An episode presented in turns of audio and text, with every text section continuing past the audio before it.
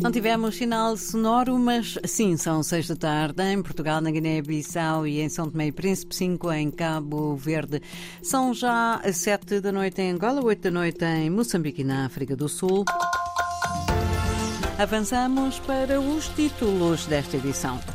A Ordem dos Advogados de Moçambique veio defender a separação de poderes na escolha dos titulares da magistratura judicial. Mantém-se o braço de ferro entre o Executivo cabo-verdiano e a CNE por causa da autonomia financeira. O dinheiro na União Europeia ficou hoje mais caro. O BCE eh, voltou a subir as taxas de juros em 50 pontos base. É o quinto aumento e vão existir mais.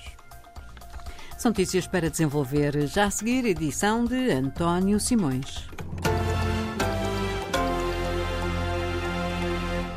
A Ordem dos Advogados de Moçambique veio defender a separação de poderes na escolha dos titulares da eh, magistratura judicial, que deveria ser feita por escrutínio e não por indicação do chefe de Estado. O bastonário acusa ainda o Executivo de ultrapassar as funções em relação ao setor da justiça, Orfeu de Salisboa.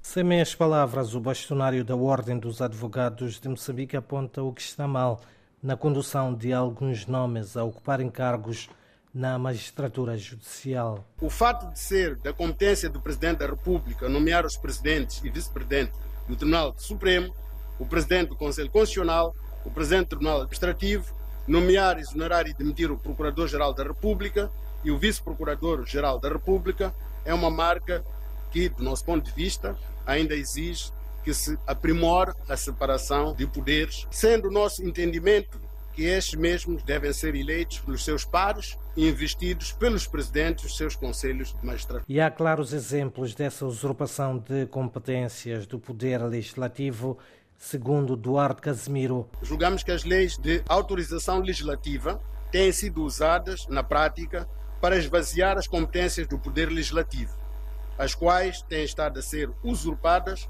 pelo poder executivo em flagrante violação aos princípios de separação de poderes. São posições manifestadas à margem da cerimónia de abertura do ano judicial em Moçambique posições da Ordem dos Advogados, que veio defender a necessidade da separação de poderes no país.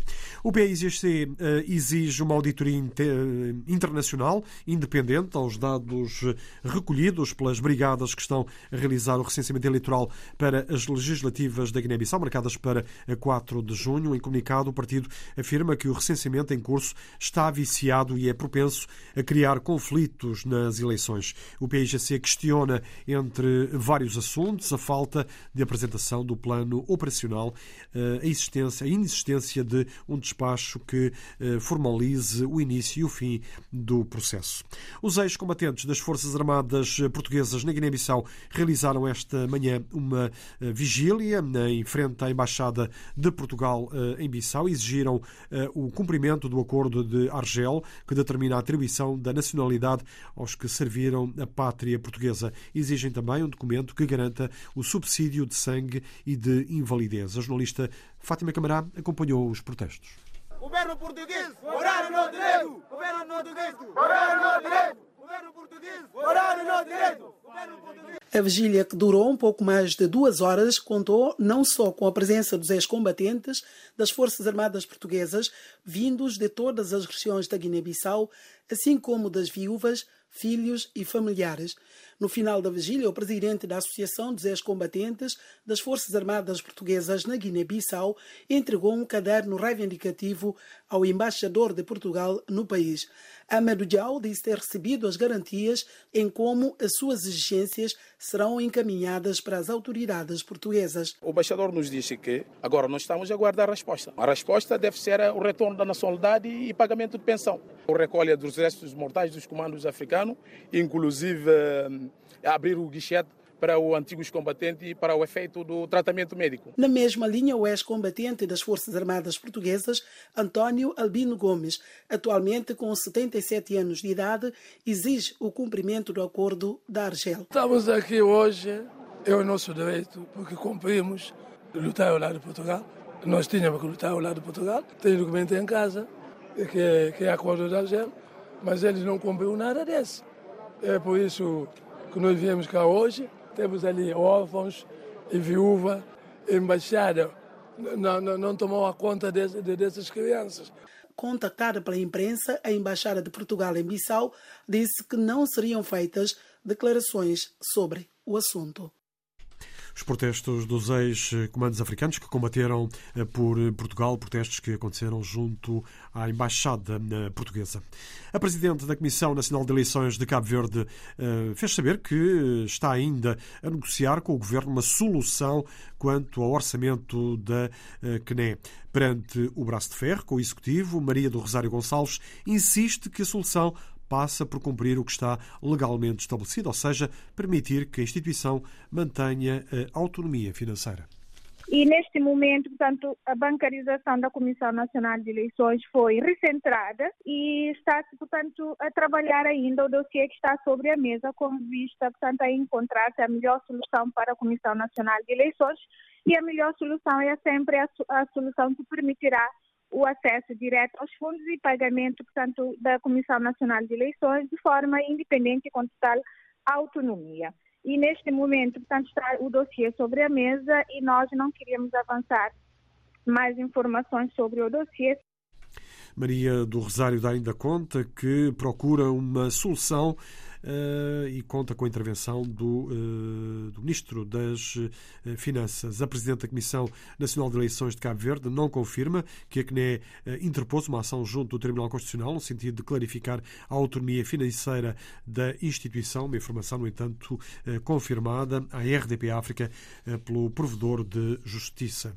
O dinheiro vai voltar a ficar mais caro. O Banco Central Europeu anunciou um novo aumento das taxas de juros em 50 pontos base em linha com o que era esperado. É o quinto aumento. Com esta decisão, André Neves, a principal taxa de juros das operações de refinanciamento passa para os 3%. É o anúncio que se esperava. O Conselho de Governadores decidiu hoje aumentar as três taxas de juros-chave em 50 pontos base. Manter as taxas de juros em níveis restritivos vai, com o tempo, reduzir a inflação ao reduzir a procura. As taxas de juro ao financiamento sobem para os 3% e as de cedência de liquidez para os 3,25%. Mas esta subida, a quinta consecutiva, não será a última, reforça a Presidente do Banco Central Europeu. Tendo em conta as pressões à inflação, pretendemos aumentar as taxas de juro em mais 50 pontos base na nossa próxima reunião em março e depois avaliaremos o caminho a seguir na nossa política monetária. Christine Lagarde diz que há pressões a considerar, apesar de admitir que o preço da energia nos próximos anos até pode ser menor que o esperado. Mas as incertezas sobre a evolução da pandemia e da guerra na Ucrânia sugerem cuidado e apontam um caminho. The Governing Council will stay the course o Conselho de Governadores vai manter o curso da subida significativa das taxas de juro para as manter em níveis suficientemente restritivos para garantir que a inflação regresse ao objetivo dos 2%. Em março haverá a nova subida, é certo, mas pode não ser a última principal taxa de juro das operações de refinanciamento nos 3%, eh, é o valor máximo dos últimos 15 anos. Esta subida vai ter um impacto nas taxas Euribor, nomeadamente nos créditos à habitação, que vão, como é lógico, ficar mais caros. A África do Sul recusou participar no exercício Open Game Express 2023, conduzido pelas forças navais dos Estados Unidos na costa ocidental africana. A recusa acontece após a defesa sul-africana ter decidido organizar exercícios navais conjuntos com a Rússia e também com a China, que vão ter lugar de 17 a 27 deste mês em Durban e em Richards Bay, província do KwaZulu-Natal. De acordo com o contra almirante norte-americano Chase Patrick, o objetivo dos exercícios navais não é forçar uma escolha entre os Estados Unidos e qualquer outro país. António Simões com as notícias desta quinta-feira foi a edição das seis da tarde.